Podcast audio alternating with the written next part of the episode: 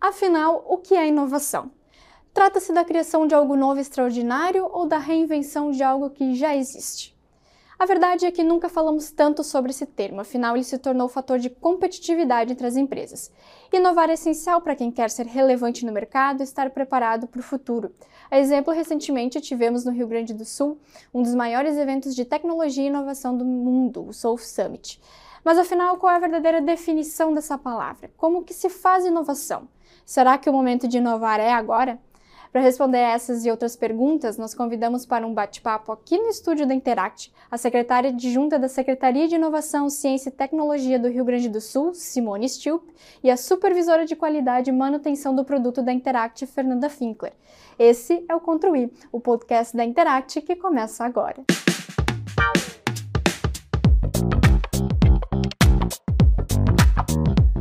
Bem-vinda, Simone, bem-vinda, Fernanda, ao nosso programa.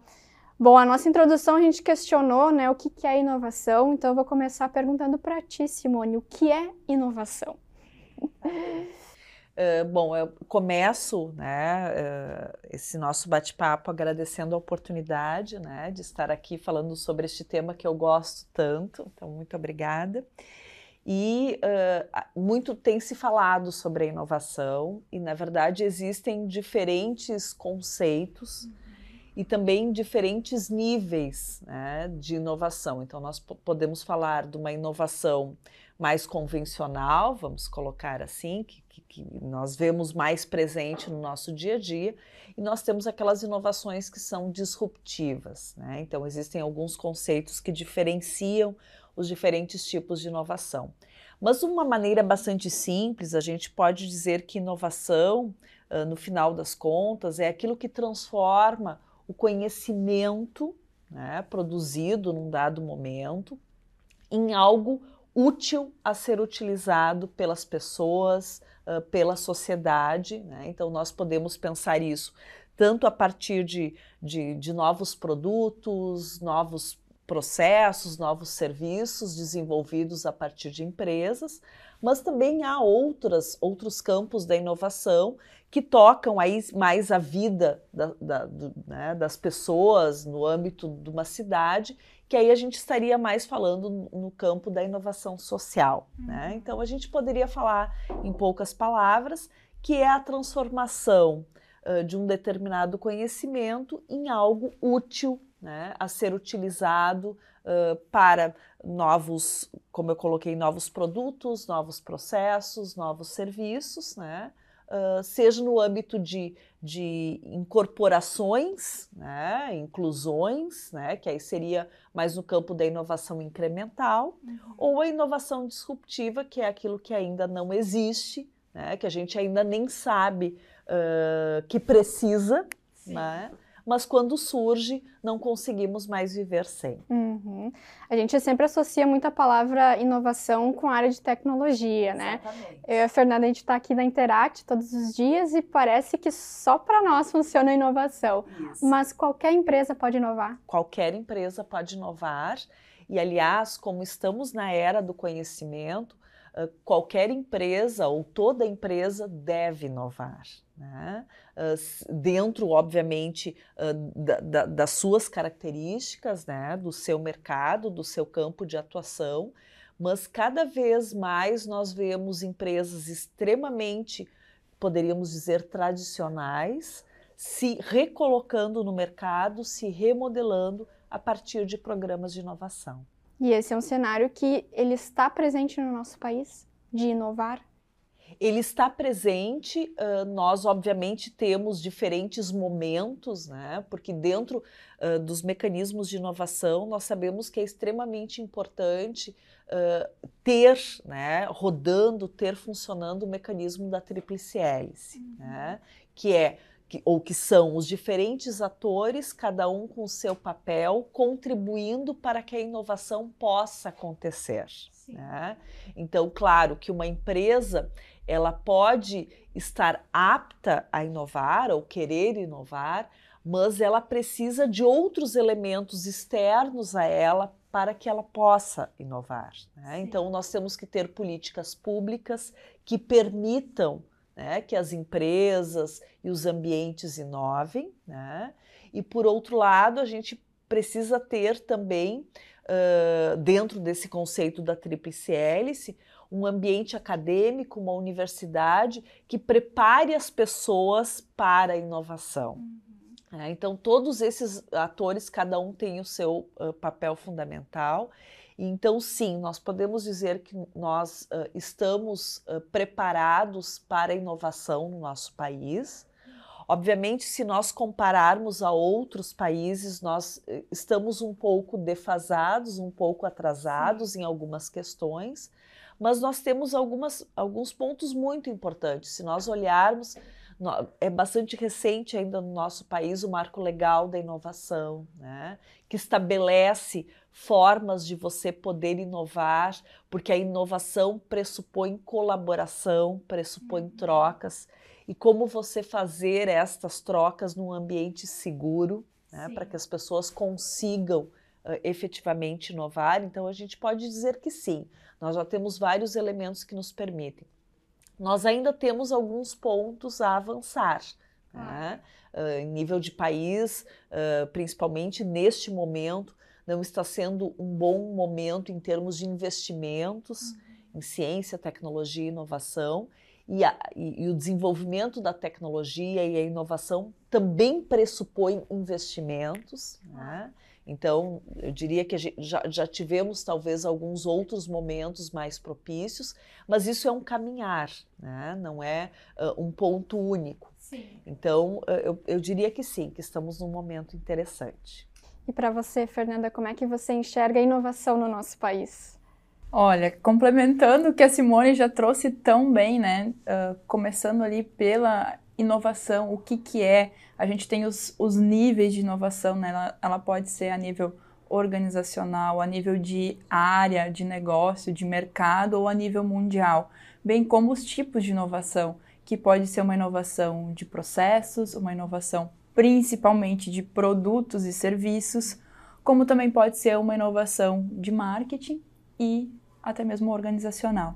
Então, fechando esse parênteses da inovação, como a Simone bem trouxe a questão das pessoas, de, de trazer algo pra, útil para a vida das pessoas, para mim o resumo da inovação é fazer algo uh, que vai gerar valor, que vai agregar algum valor na vida para o usuário, para o cliente, para a sociedade, é, para a sociedade civil, ou seja, resumindo, para as pessoas, para a vida das pessoas. Então, acho que fechando esse parênteses, no Brasil, eu vejo que a gente está sim com um movimento bem bacana, mas se a gente for pensar no tamanho que é o Brasil, de todas as regiões que a gente tem, né, a população, é, acho que é um movimento intenso, num grupo talvez ainda reduzido, né, de regiões e empresas, e, mas eu também vejo que é um movimento natural que vai aumentar, não sim. tem outro caminho.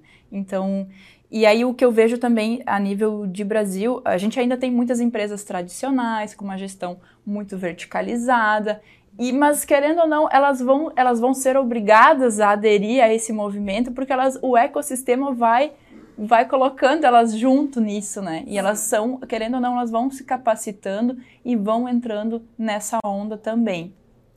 E da parte ainda é, de Brasil, eu acho que um outro ponto muito importante é, não só da questão da inovação uh, nas empresas, mas é o entendimento das pessoas, o entendimento uh, de que como, é, como o empreendedorismo é importante, como a, gera, a criação de novos negócios, de novos produtos, novos serviços, é, essa questão de, de gerar algo que vai agregar valor na vida das pessoas, como isso é importante. E é engraçado que quando a gente fala de inovação, a gente também tem aquela questão do tempo e o espaço, que às vezes nos confunde, porque ao mesmo tempo, se a gente pensar há 20 anos atrás, não era tudo que a gente tem hoje, né? E 20 anos é pouco tempo. E ao mesmo tempo se fala, ah, é uma caminhada devagar. Como é que a gente trabalha e lida com essa questão do tempo? Bom, primeiro, uh, puxando agora a minha área de formação, né? Quando a gente fala em tempo e espaço, primeiro que eles não são lineares, Sim. né? Então, essa questão da percepção também influencia uh, dentro desse questionamento que tu colocaste. Uh, mas nós vivemos um mundo onde as, as transformações elas, elas também não são lineares, né? Os, as evoluções não são lineares, elas são cada vez mais os modelos exponenciais. Né? Então, como lidar com isso? Na verdade, nós, como sociedade, estamos nos adaptando a estes novos movimentos, né? onde nós temos a sensação de que as mudanças uh, elas são cada vez mais rápidas e algumas são cada vez mais rápidas e ao mesmo tempo a gente vive um momento da humanidade cada vez mais mutável no sentido de uh, a vida ela em muitos pontos ela é volátil né? então uh, vivemos sim um, um momento de insegurança como humanidade porque muitas coisas que nós tínhamos como certas, né, elas mudam com uma extrema rapidez, mas também nós somos seres extremamente adaptáveis. Sim. Então, nós nos adaptamos a este uh, movimento de constante mudança. Né? Uh, claro que isso leva algum tempo, mas eu acredito que uh, nós cada vez menos sentiremos estas mudanças, porque estaremos adaptados a este mundo onde num dia as coisas não são mais como foram no dia uh, anterior. Sim, uma das coisas que a inovação também permite é que a gente aproxime lugares distantes, né? Exemplo, a gente teve um dos maiores eventos de inovação internacional aqui no estado, Fernanda também esteve presente, que foi o Soul Summit, e eu queria aproveitar para te perguntar, Fernanda, como é que foi esse momento de inovação, né? Um evento que acontece lá do outro lado do mundo, está bem pertinho de ti, como é que foi participar? Ah, em primeiro lugar, eu achei muito bacana que a gente foi num grupo de pessoas muito bom daqui da Interact para lá, ter esse contato, ter essa vivência, e se eu Uh, se eu tivesse que resumir em uma palavra uh, o significado desse evento aqui, eu diria impulsionador. Porque colocamos, né, uh, colocamos a cara para o mundo, o mundo veio até a gente, a gente colocou a cara para o mundo, é uma, é uma questão de retroalimentação, né? Então, essa questão da presença de investidores, de gestores, de empresas, de startups, de, desse olhar internacional e, e nacional, aqui no sul, na nossa região, eu acho que foi muito importante, né, para colocar a nossa bandeira lá na, na, vitrine, digamos assim, enquanto eles olham para nós, a gente se aquece aqui e faz essa, esse ecossistema de inovação, esse caminho, essa jornada ser acelerada. Né? Antes a gente falava do ritmo, né? Como é que está isso a nível Brasil? Uh, muitas regiões estão um pouco mais uh, paradas ou atrás de nós. Eu acho que o sul do Brasil ele tem um movimento bacana já e, e, esse, e esse evento internacional ele trouxe isso, trouxe aceleração para nós. Tudo vai estar tá mais aquecido e as engrenagens vão girar mais rápidas e sincronizadas agora. Eu acho que foi bem importante para nós. E até para que todas as pessoas compreendam que, que movimento é esse, né? Antes nós falávamos um pouco na linha de que nós ainda falamos das questões de inovação nas nossas bolhas, né? E nós precisamos romper estas barreiras e fazer com que todas as pessoas compreendam, primeiro, a necessidade e depois que movimento é este para qual o mundo caminha. Né? E uh, uh, eventos como este também servem para isso. E nós temos exemplos de várias regiões do, mu do mundo que se transformaram a partir de eventos deste porte, como foi o South Summit Brasil. Né? Então, um pouco do objetivo de realizar em Porto Alegre este evento foi justamente não no sentido de ter um evento, uh, terminou aqueles três dias, todo mundo vai para suas casas e terminou. Né? Na verdade, se fala muito num movimento, num estilo de plataforma, Sim. que a gente possa uh, ter, primeiro, uh, mais eventos acontecendo, né? O próprio Salt Summit, a ideia é que ele ocorra no mínimo mais duas vezes em Porto Alegre, provavelmente mais quatro vezes, então se tenha um ciclo de cinco anos, e que a gente possa conectar um evento ao outro com uma série de outras ações, tanto que nós estamos aqui falando sobre ele. E isso vai acontecer em muitos outros locais, né? no sentido que a gente possa, uh, talvez o, o, maior ganho né, seja uh, algo que tu comentaste, que são as trocas que acontecem desde o momento que se saiu de lajeado para ir né, participar de um evento como este uh, em Porto Alegre e assim tantas outras pessoas do mundo ali estiveram presentes. Nós tivemos mais de 50 países representados. Né? Uh, sem dúvida, foi o maior evento de inovação que já aconteceu no Brasil. Né? Nós tivemos uma competição de startups extremamente interessante, com a presença de startups gaúchas, né, uh, que se destacaram, tanto que a, a, a, a número um né, do evento é uma startup do interior do Rio Grande do Sul, e isso representa muitas coisas, inclusive de que outras pessoas se sintam atraídas por esse processo. Né? Inspiradas. Inspiradas. Exatamente. E que permitiu que elas, essas pessoas também vivenciassem aquilo ali, coisas que, coisas que muitas vezes está distante né, da realidade da, da, de cada empresa que cada pessoa trabalha, né? Então acho que essa junção ali foi muito bacana. E o que a gente comentava né, nos bastidores, a configuração do evento, a dinâmica.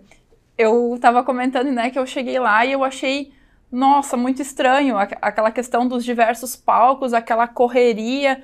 Claro, o primeiro dia tinha mais fila e tudo mais, só que esse contato com as pessoas e essa troca foi muito interessante. Então, desde a, a fila onde a gente se emprestava um guarda-chuva um para o outro e tinha um contato ali, né? Tinha uma troca de, de conhecimento, uma troca de contato, até a, a, dinâmica das palestras, né? Eram palestras muitas vezes curtas e aí cada um selecionava os seus interesses e ia de um palco para o outro. Isso gerou um movimento e um movimento muito interessante para fazer conexões também, para conhecer outras realidades, para estar tá encontrando pessoas diferentes e, enfim, vendo tudo isso. E aí a gente, a gente foi se adaptando também, né? Às vezes nem sempre eu conseguia pegar todas as palestras do meu interesse, mas aí eu eh, mantinha, às vezes, no mesmo local e descobria um assunto novo, ou até outras pessoas. Então, acho que toda essa dinâmica, tanto a questão de que trouxe de insights para nós, uh, de visibilidade, acho que esse contato, essa troca também foi bem bacana do, do evento. Antes vocês mencionaram da questão de, de quebrar, romper a bolha, né? Eu acho que uma das coisas que o evento mais chamou atenção é que foi Porto Alegre, foi o Rio Grande do Sul, né? Não foi Rio, São Paulo, que a gente está tão acostumado. Agora trazendo um pouquinho mais do lado, né, da, da secretaria ali, como é que foi esse processo, né, de por que o Rio Grande do Sul? Por que o Rio Grande do Sul? Bom, isso começa com todo um projeto, né, quando o governador Eduardo Leite, né, ele, ele entra como governador do estado, ele coloca, primeiro que ele reativa né, a, Secretaria de Inovação, Ciência e Tecnologia, por entender a sua importância, ela no governo anterior ela havia sido extinta, né, e uh, traz uh, para essa secretaria pessoas uh, técnicas, né? Então, pessoas não políticas, mas que, uh, pessoas que, que trabalhavam na área de inovação, ciência e tecnologia e dessa forma poderiam contribuir para o Estado. E se pensa uma dinâmica de construção no Rio Grande do Sul de um grande ecossistema de inovação estadual, né? que aí é um dos programas que são rodados a partir da secretaria, que é o Inova RS, que divide o estado em oito regiões. Aqui nós estamos na região Inova RS Vales, né, que pega então o Vale do Taquari e o Vale do Rio Pardo. Então, esta é uma questão. Uh, mas, para além da criação de programas, né, de políticas públicas para a área de inovação, ciência e tecnologia, aí vem uma questão realmente do governador à época, que ele tinha essa compreensão do que eu falei há pouco, de que muitas regiões do mundo se transformaram a partir de grandes eventos uh, uh, uh, que, que, rodavam a partir da temática ou ao redor da temática inovação. Né? E ele coloca como missão né, para o seu corpo de, de secretários: nós temos que ter um grande evento que marque este momento do Rio Grande do Sul. E aí se começou a buscar possibilidades.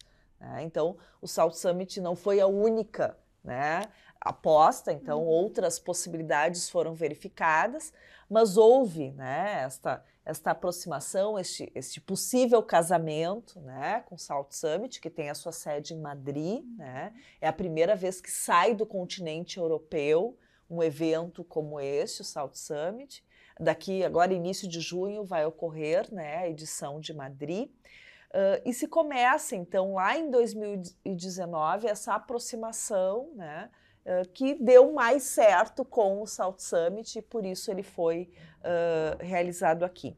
Então, o que eu posso dizer que isso foi programado, no sentido de pensar justamente o que eu falava antes, de um evento que possa marcar um momento, mas mais do que isso, que instale e crie uma atmosfera, que é um pouco o que tu falavas há pouco. Né? E por isso também essa ideia que não seja um, um evento único, que a gente possa realizar mais anos, né? Então, uma segunda, uma terceira, uma quarta e sei lá quantas edições. E que isso, então, seja uma das grandes marcas do nosso estado, né? E, claro, uma das grandes marcas da nossa capital, né? E também dentro da capital teve algumas simbologias muito importantes, não só para a capital, mas para o estado como um todo. Foi realizado junto ao Cais Mauá, junto aos armazéns, então aquilo que tu colocavas não era um espaço próprio para a realização de um evento, mas é um espaço extremamente interessante. Reinventado. Reinventado, porque nós temos lá toda uma questão de conexão com o principal rio né, do nosso estado, o Rio Guaíba, né, que tem um belíssimo pôr do sol. O primeiro dia teve chuva, mas os outros a gente pôde apreciar. Então, este evento ele vai para além das questões de inovação.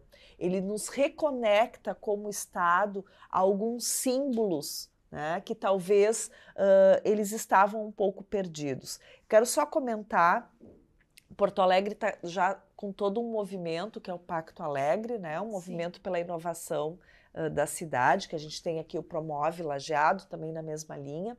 E quando o Pacto Alegre começa pela aliança pela inovação das universidades, uh, é contratado o Piquet, né, que foi uma das pessoas responsáveis pela consolidação do Arroba 22 em Barcelona. E nas primeiras reuniões que se fazem em Porto Alegre, ele, o Piquet coloca algo muito importante. Ah, mas vocês têm o um nome alegre, né? É um Porto Alegre, mas eu sinto que a cidade está triste. Porque nós, como cidade, como Estado, nós estávamos desacreditados.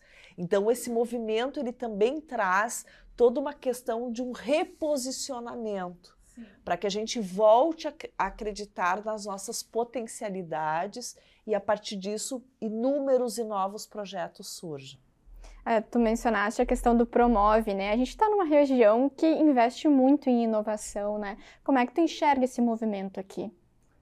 Uh, já foi falado aqui, né, de caminho sem volta, né? Então eu, eu enxergo o Promove Lajado como um, um, caminho sem volta, né? No sentido de que é o caminho que nós precisamos trilhar para que a gente possa efetivamente se conectar a essa nova economia, né? Antes nós falávamos nas, nas nas mudanças, né, no quão rápido. Logo, logo a gente vai estar sentindo 5G, nós vamos estar sentindo coisas como o metaverso, onde ainda outras mudanças que a gente ainda não sabe nem exatamente quais são, elas vão acontecer. E nós precisamos estar preparados para tudo isso. Então, Promove Lajado, sobretudo, nos, ele nos conecta com esse novo jeito que o mundo vem trilhando. Né? Uh, e ele tem né, no seu principal objetivo a, melhori a melhoria da qualidade de vida das pessoas que moram na cidade de Lajeado. Né? E isso impacta a todos, impacta as empresas que aqui têm sede, né, impactam a forma como a universidade se movimenta, a forma como o poder público se movimenta, que as pessoas se conectam. Né?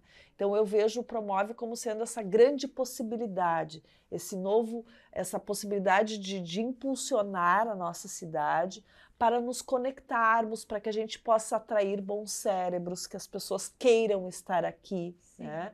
que as pessoas queiram viver aqui e construir a sua vida neste lugar. Conecta um pouco com a fala da Fernanda anteriormente, né, de de conectar todos os lados, né? Tu enxerga isso, Fernanda? Sim, eu acho que o Promove ele surgiu num momento muito importante, né? Foi no final de 2019 e e, e, é, essa conexão eu acho que faltava e vai ser muito importante para a nossa região de criar esse ecossistema, de gerar essas oportunidades, de fazer a ligação de empresas com universidade, com pessoas, com governo.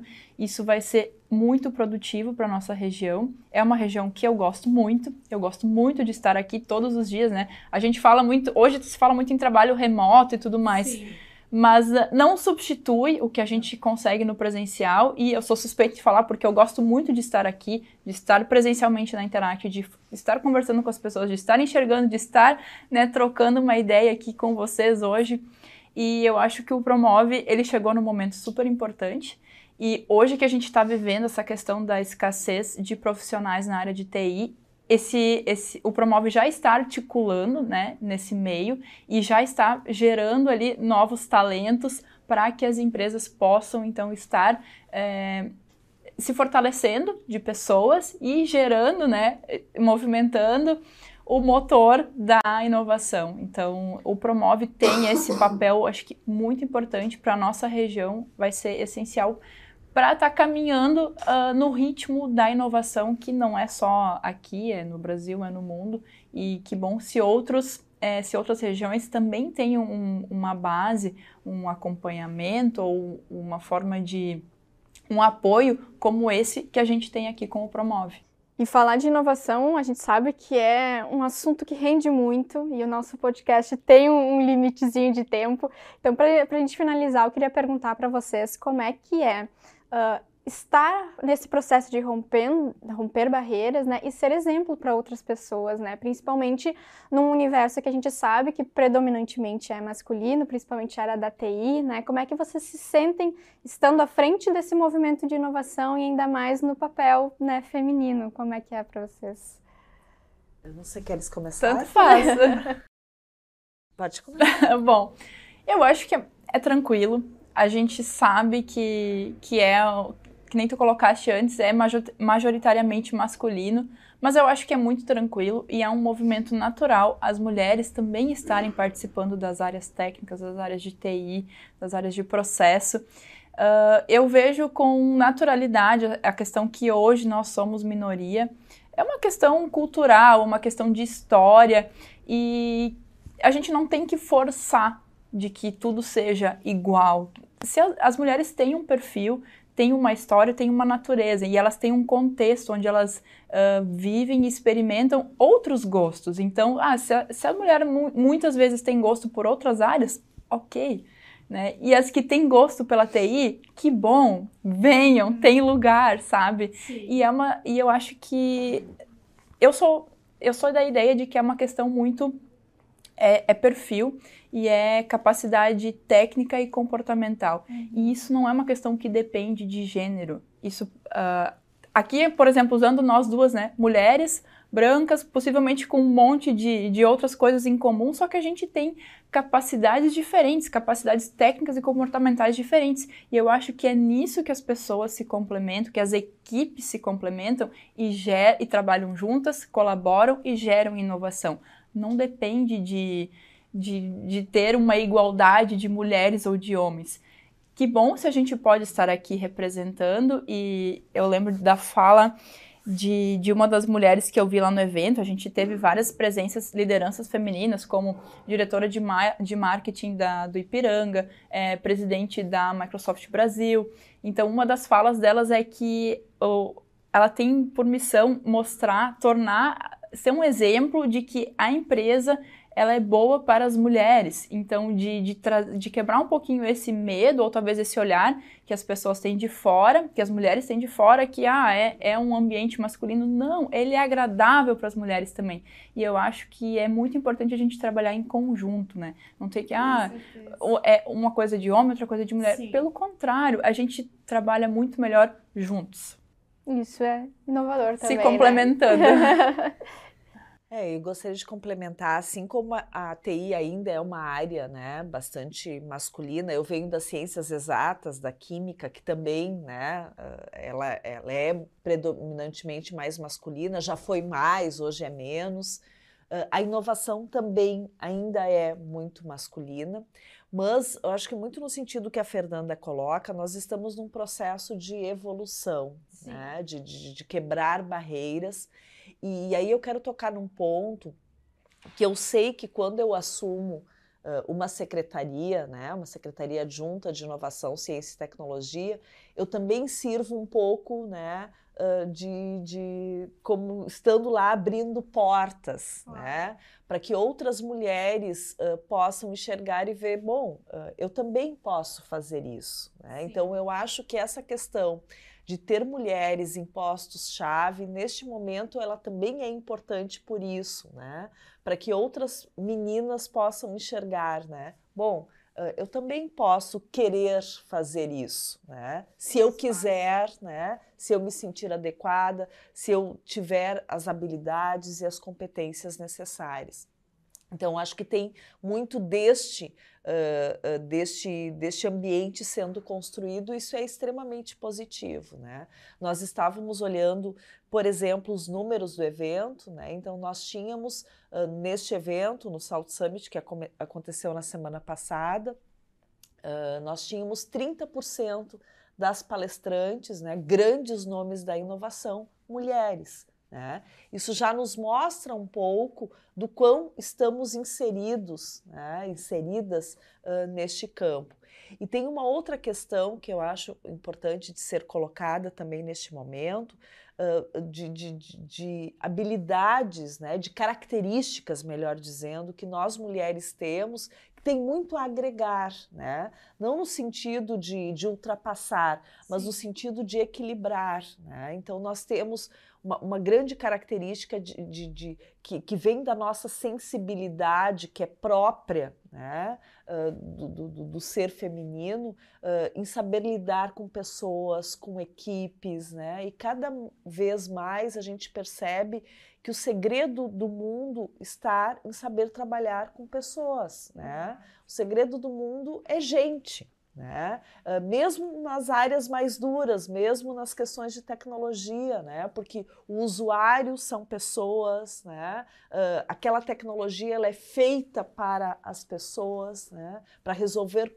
problemas das pessoas, então nós temos muito a contribuir. Né? Por outro lado, os homens eles têm a questão uh, do ser mais racional, que também é extremamente importante. Então essa mistura ela é muito saudável, né? E a gente, claro, eh, em alguns momentos dá passos menores, outros dá passos maiores, mas eu percebo o quanto nós estamos avançando, né? Em, todos, em todas essas questões, uh, sem precisar muitas vezes nos colocarmos de uma maneira mais bruta, né? Uhum. No sentido de que o mundo uh, uh, cada vez mais vê a necessidade de nós nos aproximarmos dos equilíbrios. E que bom, né? E que bom.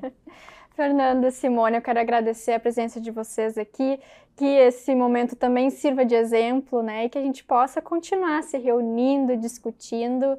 E é isso, né? Inovando sempre. É, e eu quero agradecer também o convite. Para mim é uma honra estar aqui conversando com vocês, duas mulheres também extraordinárias, aqui com a Simone, eu, ao vivo praticamente. Então, obrigada pelo convite. É, um, é uma honra estar aqui com vocês. E eu quero agradecer a oportunidade de estar aqui. Me chamem sempre, né? uh, que tiverem algum assunto que achem que eu posso contribuir, né? E duas pessoas tão agradáveis, né? Fizemos aqui um bate-papo que passou voando, né? Uh, claro, dentro de um tema que a gente gosta, né? Sempre fica mais agradável mas dizer assim que eu acho que esse formato é extremamente interessante também para que a gente possa divulgar né, assuntos que são importantes de serem tratados de uma forma leve, de uma forma que todos se sintam bem também, espero, ao, ao nos ouvirem, ao nos assistirem. Isso aí, este é o podcast Control I, a gente vai ficando por aqui. Continue nos acompanhando no YouTube, nas redes sociais que em breve teremos mais episódios com conteúdos incríveis e com pessoas maravilhosas que nem a Fernanda e a Simone. Até a próxima edição!